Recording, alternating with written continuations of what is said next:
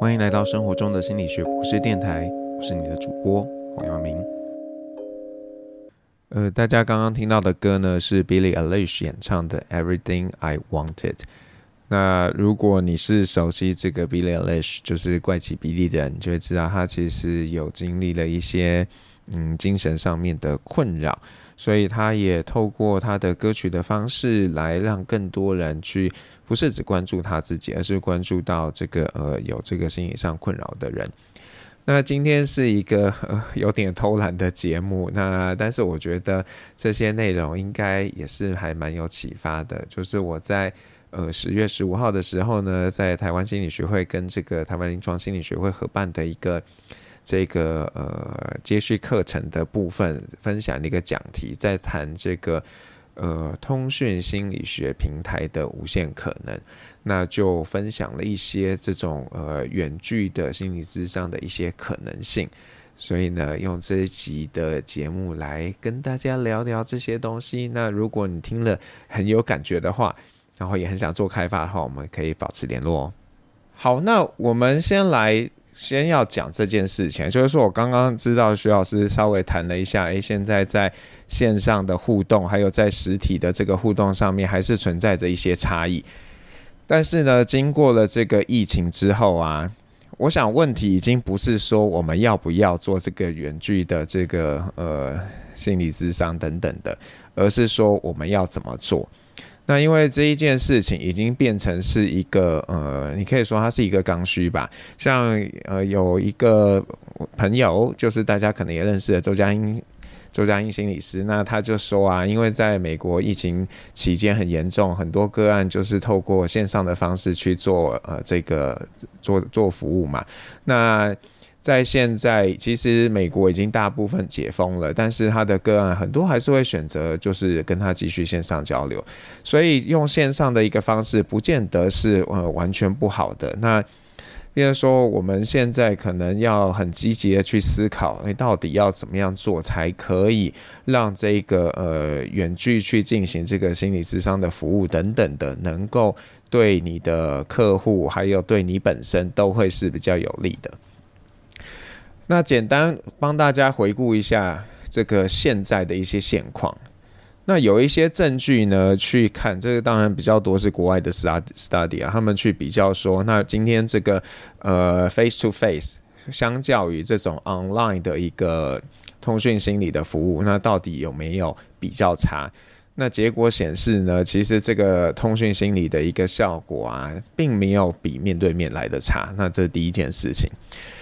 当然，第二件事情呢，这个呃，毕竟你是用通讯的方式跟你的个案互动的时候，那如果你的个案有什么样突发的状况，你确实是没有办法去处理的，因为你就不在他身边呐。那这个是一个潜在的一个呃危险。那第三件事情呢，就是现在虽然有一些些这样的平台存在。那在国外可能是比较成熟的，在台湾，呃，我的理解啦，应该非常的不成熟，所以有很多很多可以去改善、去呃强化的空间。那第四件事情呢，这个是呃隐私的部分。那现在如果是去一个呃心理咨询心理所，那你会到那个房间，甚至有一些心理所他们设计的比较好，所以呃通道的设计都考虑到让各不同的个案不要在呃走到这个这个诊疗室的时候，他们会看到别人，就是保护他们的隐私。那在你如果是做一个呃通讯心理的服务的时候，你可以确保你自己的状态是那样，但是你没有办法确保你的个案的状态是那样，因为他可能家里没有那个环境，那要怎么样去保护他的隐私？那这个是第一个面向嘛。第那第二个面向就是现在网讯网络上的一个资讯安全也是非常需要考虑的课题。那有没有什么样的平台是真正能够确保你这些呃跟个案互动的这个记录不会被别人盗用的？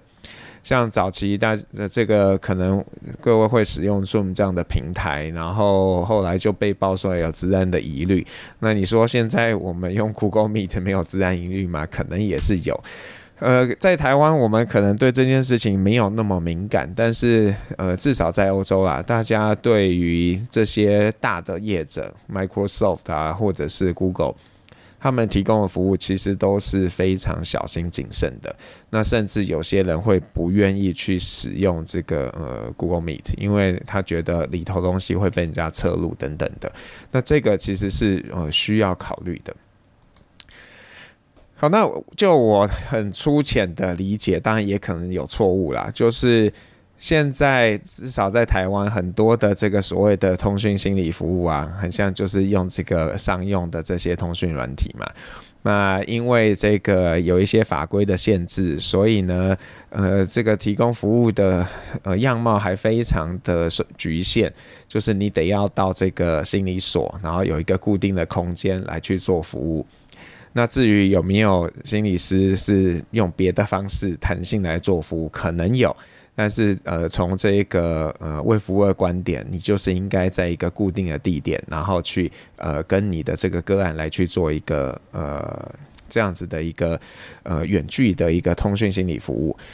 那他也没有规范你要用什么，因为坦白说啊，就没有东西可以用啊，所以就看你今天你的个案他想要用什么平台，你可能就会配合他去用这样的平台来去做服务。然后至于这个中间有没有侧路啊或等等的。嗯，台湾的法规很像没有写得很清楚，但是在呃，比方说美国每个州有不同的法规，那有一些法规都有很清楚的说明，就是哎，你在一开始的时候要宣达，现在你们是做线上的咨询，然后在这个过程中是不可以录音录影的，然后等等等，就是让这个整个的一个服务是比较接近在面对面的一个服务，因为在面对面的一个呃这种服务当中，你也不会去录音录影。那除非这个个案有同意的情形才会做，但一般都不会做这样的事情嘛。那在线上你管不到你的个案，那怎么样去做到这样的控制？这其实是呃，在未来如果真的要进行这样服务的时候，很需要考虑的一个点。那在台湾，两件事情造成这件事窒碍难行。第一个呢，当然就是我们的法规非常的严格，所以像刚刚说的，我们法规就是有规范到说啊，你就是要在呃什么样的地方去做这样的事情。然后呢，这个第二个呢，就是说民众可能对于要进行一个线上服务，还是有一些疑虑。那像我自己知道，我们呃福大心理系虽然没有这个呃临床的训练，不过我们有智商的训练。那这些呃这个智商组的老师，他们其实很讨厌用线上的方式上课，因为他们觉得这个少了一点东西。那各位可以想见，其实对我们的民众来说，他们也会觉得，哎、你今天如果你是用线上跟我互动，你很像少给我一点什么，然后你钱是不是要少收一点？但是你钱不会少收啊，他就会觉得心里有一个疙瘩，觉得你很像不能提供我全面的服务。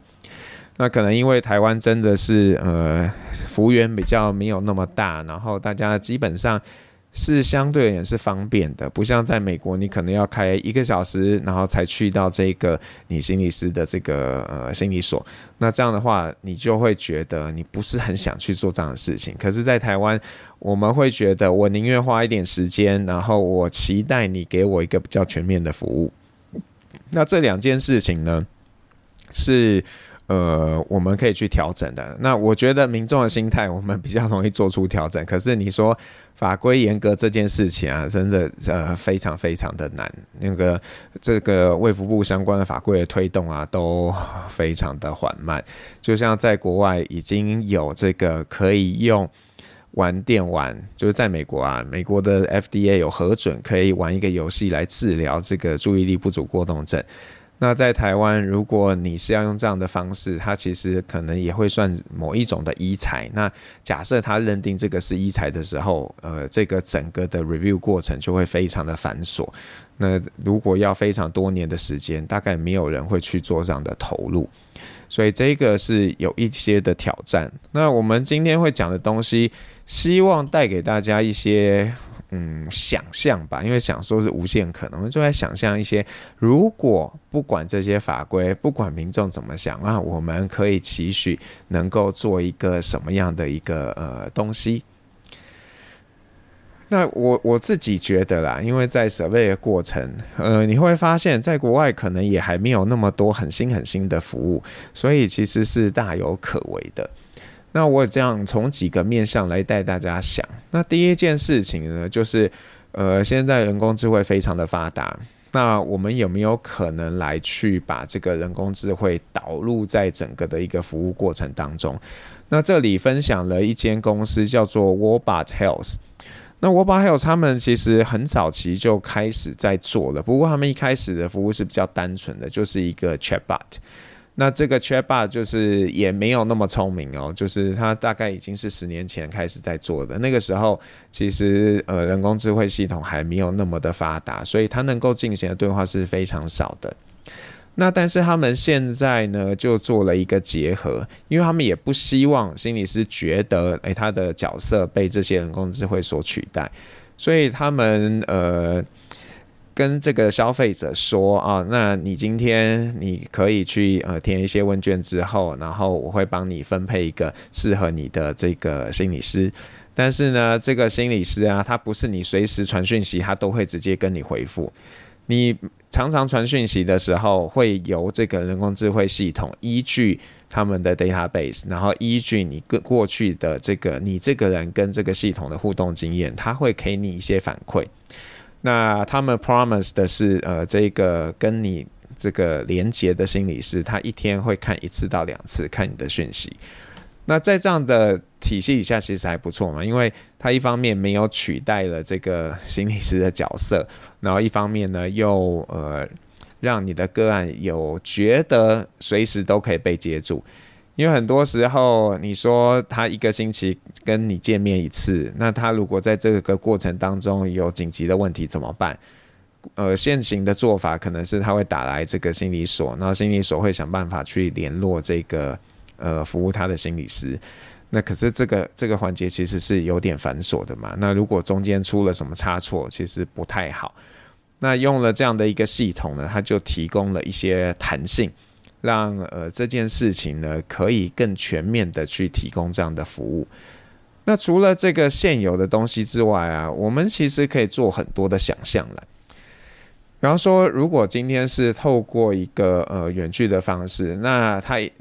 他但是也要看他有没有开摄影机。他如果有开摄影机的话，现在有那么多的分析表情的，或者是分析你心理状态的这些呃人工智慧的工具，那他可以透过这样的分析呢，来给你一些关于这个个案的讯息。包呃，除了表情之外，他的语调或者是他的手势，其实都可以被被这个捕捉的。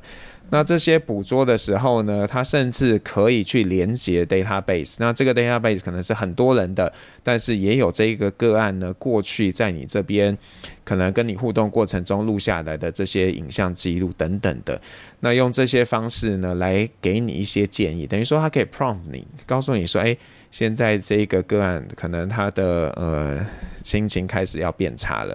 那当然，我知道各位有经验的心理师在跟个案互动的过程中，你们是可以抓到这样的事情。那 maybe 有的时候，它有一个还没有那么外显的一个趋势的时候，然后若可以去辅佐这些人工智慧判断，让你提早做一个预警，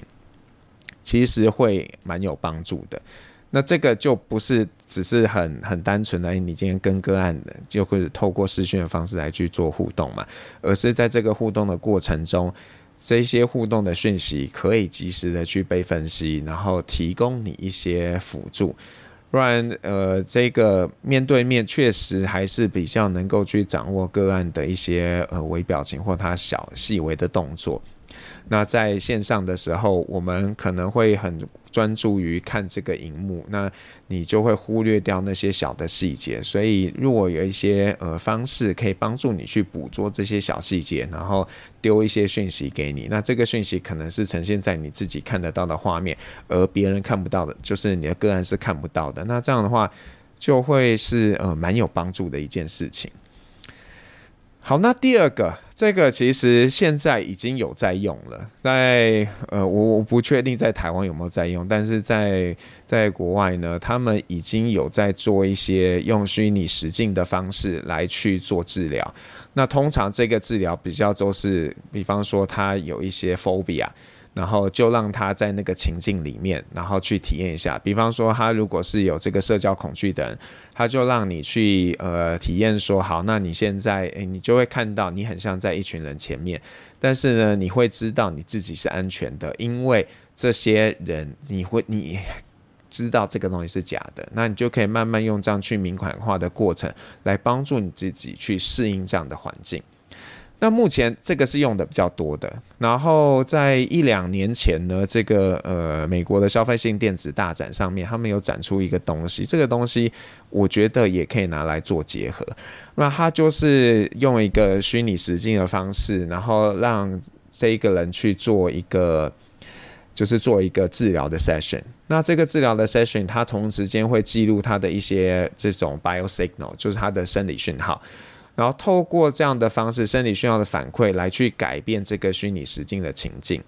像大家现在有在用的这个生理回馈，其实都有内建这种很很阳春的服务啊。就是如果这个个案的呼吸变得比较呃平缓的时候，它在画面上可能就会看到一朵花慢慢的打开来。总之就是一个比较正向的东西，让他觉得哦，我我做对了。然后如果呃我继续这样子做的话，我就会看到那朵花真的绽放。那这个是呃过去在做的，现在已经有人在这个用虚拟实践的方式做一个更拟真的一个做法。那还有一个是现在有在做一些技术开发的，就是呃让一个虚拟的一个。这个心理师来跟你做互动，那他有点结合了前面刚刚说的这个人工智慧的系统，然后就是你戴上这个 VR 眼镜的时候，然后你就会看到一个，诶，你的心理师就在那边，他还在跟你做一些互动交谈。那现在他们其实有在 capture 一些表情等等的，那未来其实还蛮有机会可以去做这种。呃，虚拟的一个服务，当然这个虚拟的服务不见得是说那个就一定是一个机器人哦，而是今天这个心理师他可以透过 VR 的形态，在这个虚拟实境的环境当中，跟你的个案去做互动。那他呃，对心理师来说，你可能就是一样，在你的电脑前面，然后设一个呃，架一个摄影机。然后这个摄影机就会去捕捉你的这个面部表情，把你的面部表情、动作等等的去叠到你在虚拟实境当中的影像上面。那这个技术其实现在已经已经一点都不难了，就是做 real time 都可以做到的。那只是要怎么样把它放到虚拟实境里面，然后让这个呃这个你的个案会觉得这是一个舒服的互动。那这个其实是需要蛮多的研究去思考，要怎么样做才会呃达到一个加成的效果。那下方有一个这个 Amelia Visual Care，他们就提供还蛮完整的服务，所以大家可以呃找来看。那诶，我我要怎么样给各位连接呢？总之，我今天准备的简报，它其实都有附上连接在里面。然后呃，我把这个我的简报的网址丢在 YouTube 的聊天室，然后大家有兴趣可以去看。那等一下，或许再用别的方式把这个东西教给大家。好，那现在呢，因为 Meta 就是脸书的母公司，他们很积极的想要去呃推动这个元宇宙嘛，就是要去推动这个嗯虚拟实境的一个呃一个人际互动。那可是从去年讲到现在，坦白说，似乎不是那么成功啦。那但是他们有在做一些硬体的开发，所以这个是一个他们跟一间公司开发的东西。这东西就是让你戴在手上，然后会去记录一些 bio signal，然后很像也有摄影机，所以他会希望用这样的方式来提供你一些反馈。那在早期也也实际上是有一些那种穿戴装置，是你可以穿上去，然后它会用某种方式来传递 signal，就让你觉得诶、你被拥抱了，或者是它可以用呃提升温度的方式来去嗯做一些些什么样的一个事情。那这几年可能大家已经慢慢忘记穿戴装置了，可是其实穿戴装置一直都在，然后它也在有很多的呃应用的可能性。那未来如果真的要在这个呃虚拟实境当中去做进行，我觉得要有某种的呃。这种生理讯号的一个感知，能够有一个同步化的过程，可能是重要的。比方说，今天你跟你的个案在做一个呃治疗 session 的时候，那你们可能都戴着一个手环，那这个手环呢，就会传递给你对方的心跳。那你就可以感受到它现在的状态，那甚至这个东西也可以去感测温度，把你的把它的温度传递到你的手上，那你就稍微有一个想法说，哦，所以它现在是什么样子？那这个技术面呢，呃，过去早就已经有人做了，要传递心跳啊，或者是呼吸，或者是这个温度的 signal，这都没有那么的困难，所以。各位可以想见，呃，用这样的方式，maybe 你比过去面对面的方式更可以去理解这个个案的状态，因为一般过程中你不会随便去摸这个人的手嘛，你也不会不会随便就听到他的心跳。那假设在这个个案同意的状况下，那你就可以用这样的方式去捕捉到一些他还没有讲出来，或者是还没有告诉你的讯息，这个其实会。我觉得啦，对这个你去判断他的一个状态是很有帮助的。好，那第三个呢？刚刚我稍微有提到，就是呃，怎么样去提供一些及时的一些互动的建议。那这个我自己觉得啦，会比较是针对呃心理师的部分。那当然，对个案来说，他可能也可以 prompt 他一些事情，像现在呃 Google 出的这个 Google Glass，它已经可以做即时翻译了嘛，所以可以想象，是不是可以在这个互动过程中，它就能够去解读一些什么样的东西？那这既然这些东西已经被处理过了，那它或许就可以自动的去做一些记录。像有一些软体呢，你呃一些插件，你只要插上去之后，它就会帮你去记录你在呃 Google Meet 或者是什么样 meeting 里面的逐字稿，它就会帮你自动生成逐字稿。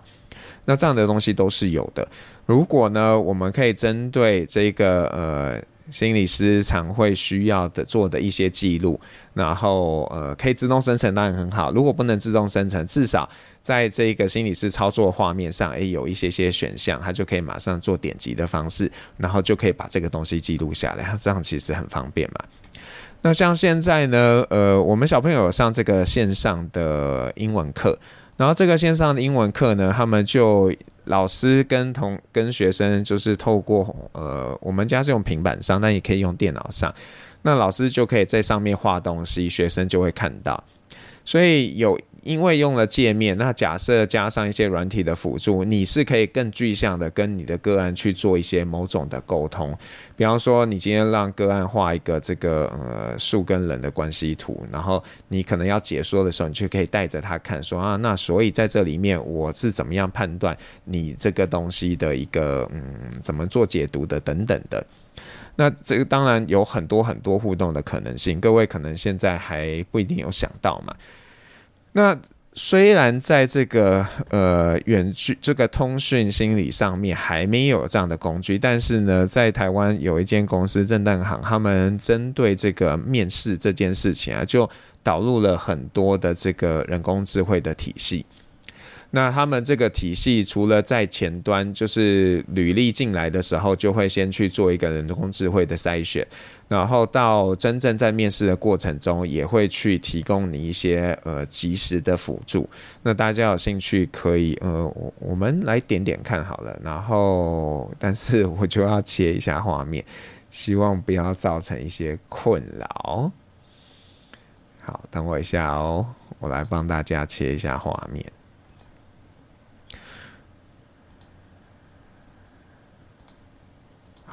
哦，我们跟这间公司没有关系，我们只是单纯看到他们的服务。所以各位可以看到，他会有一些就是云端的影音履历，然后他甚至可以请他录影，然后从录影里面去帮你做一些分析。那他会有图库，然后有呃有题库啊，不是图库，让你知道诶该问什么样的问题，然后甚至帮你建一些 model，让你判断诶这个人是不是一个适合你们的人。那所以这个是一个想象，然后呃套用在这个这个心理远距心理的一个呃平台上，我觉得是有蛮多的可能性的。那其实。就是最简单、最简单的，我们不要讲那些刚刚那个可能很高科技的。理论上，所有的衡鉴都应该要可以线上施测嘛。那等一下，这个好像也会有林思宏老师以及或者是他的研究生会来做一个报告，讲一讲说他们怎么样做一些线上施测。那啊，讲到这个，我想大这都是大家心头的痛了，就是啊，试测线上施测鉴宝要不要给付？健保如果不给付，还是只能做资本。这个目前应该还是这样的状况吧，就我的粗浅的理解。所以非常的可惜，因为呃几年前已经是几年前的事情哦。几年前，这个各家的神经心理测验都在做一些线上的优化，然后呃这个 Cambridge Research 他们就有要跟台湾的医生合作，然后但是没有，总之没有成啦，因为。健保不会给付，所以就没有这个合作的可能性。那这些当然在医院都有测试了，然后效果也都不错，但问题就在于没有办法给付，所以没有人在开发，没有人去做。那这里我们让大家看的呢，是一个呃数不清年了，应该超过五年以上。我们跟大陆的一个业者开发的，那时候我们就想做一个类似呃这个 MSE 的东西，然后只是结合了一些。嗯，平板电脑的一些特性，所以那时候我们就做了这样子的一个 App，这个 App 叫做海马指数，但是它是呃内测专用，没有公开，所以大家找不到啊。如果你真的很想试玩的话，我们可以联络一下，可以看一下。但是你可以想象啦，它其实就是很单纯，把这个心理测验变成线上化。那今今天应该没有时间，但是大家如果到时候看简报的话，这里有一个连接，然后可以点进去。是呃，我上学期在教学生写一个程式，叫做写一个软体叫 CyclePy。那 CyclePy 它一个很大的优势是我们可以把这个实验程式呢放到云端，然后透过云端的方式来收集资料。那那时候我就出给同学一些我们希望他写的实验程式。那有一组同学写了那个 Wisconsin Car Sorting Task，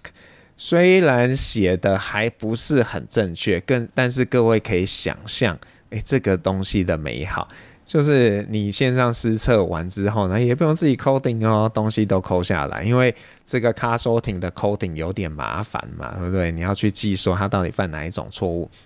那如果这个东西都写好的时候，其实是嗯非常非常便利的。那在美国一些呃这个电脑化的这些工具也是已经有被这个食药署核准的，所以嗯就我们很像走得非常的慢，然后都还是纸本这件事情，技术上其实很简单，然后只是说到底呃怎么样去推动。那像在美国，很多这类型的服务，基本上呢都会跟他们的这个保险是绑定在一起的。所以，既然保险公司愿意接受，然后这样大家都会去用嘛，整个东西就是在体系里面。那在我们的困境以后，就是健保局要给付嘛，那这样健保局给付，大家都会去用。好，那呃，这这个最后一个想带大家去思考，就是说，那我们可不可以思思考一下？是不是做一个心理治疗，一定要是一个 session 一个 session？它有没有可能是比较不一样的啊？比方说，我有没有可能做这种经验采集？那经验采集是在呃心理学啊，或者是人类学里面常常会用的一个方法，就是我可能每天。会在不同的时间会去呃，就是提示你说，哎，等一下可不可以跟我说一下你现在心情怎么样？应该不是说等一下，就是我就传讯给你，然后请你告诉你现在心情怎么样。那我每天问你几次，那因为我这样子做，我可以比较呃，比起诶，你每次可能一个月叫他来这个诊疗室，然后问他一次，这个绝对是更贴近他真实状态的。那有没有可能用这样的方式来去呃？多多种的采样，然后去知道你的个案他平常的一个状态，他的这个心情有什么样的一个起伏。那或者是像刚刚我们一开始看到那个 Wobot Health。它其实就是一个比较片段式的，等于说今天这个个案可以透过这个即时通讯的方式，然后在系统里面丢出他的问题。那当然一开始可能是人工智慧去回应他，但是后来有可能就会变成是心理师直接跟他去做互动。那现在呢，也有业者在开发。那呃，这个 XSpark 是一个纽西兰。或者是澳洲，我现在忘记了纽西兰的公司吧。他们是针对青少年，然后比较针对忧郁的族群做了一个游戏，就是希望可以透过这个玩游戏的过程中，去培养他们一些呃比较正面的一个思绪，就是正面的一个行为互动方式，稍微阳春一点。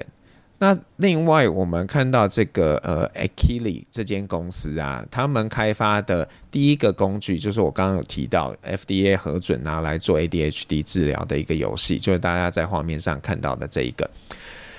那他们现在很像在做 clinical trial，在做一个 for depression 的游戏啊，还没有在他们网站上还没有看到，但是在一些研究报告上面有可能，大家未来。一阵子就会看到了，所以是蛮令人期待的。好，那我我时间好像会差不多了，然后用这句话送给大家，就是 Nothing changes if nothing changes，就是如果呢我们都没有做出什么改变，那事情一定都不会改变哦，我们就会继续的呃这个通讯心理服务就是视讯。那但是其实有非常多非常多的可能性嘛，不是只能这样的。好，那我就分享到这边，谢谢大家。然后呃，有点就是我有点可惜，我没有在现场。我刚刚被被黄天豪丢讯息，说我居然没有在现场，是在线上。对，就是很不好意思。不过。疫情时间，我还是要保护我自己，毕竟我呃现在身负重任，要照顾很多人，所以呢，还是呃就是健康一点比较好。那也希望与会的大家都可以很健康。那如果你是 KKBOX 的用户呢，你接下来会听到的歌是 Love 演唱的《Sad Forever》。那 Love 他自己也是一个受到一些精神困扰的一个歌手。不过，如果你不是听这首歌，是听他其他的歌，你可能不一定能够察觉。也就是说，我们在生活周边，可能真的有很多有需要的人，他们可能戴着一个面具，戴着一个不希望别人太注目他的一个方式在生活着。那希望我们的社会能够给予这些人更多的同理心，让他们可以觉得。他不需要戴着面具就可以这样生活，用他自己的样貌很自在的过生活。那也希望啦，就是今天我们谈这个呃通讯心理学嘛，那希望未来呢这样的服务能够更普及，然后更便利，让更多人因此而受惠。生活中的心理学博士电台，我们下次再见。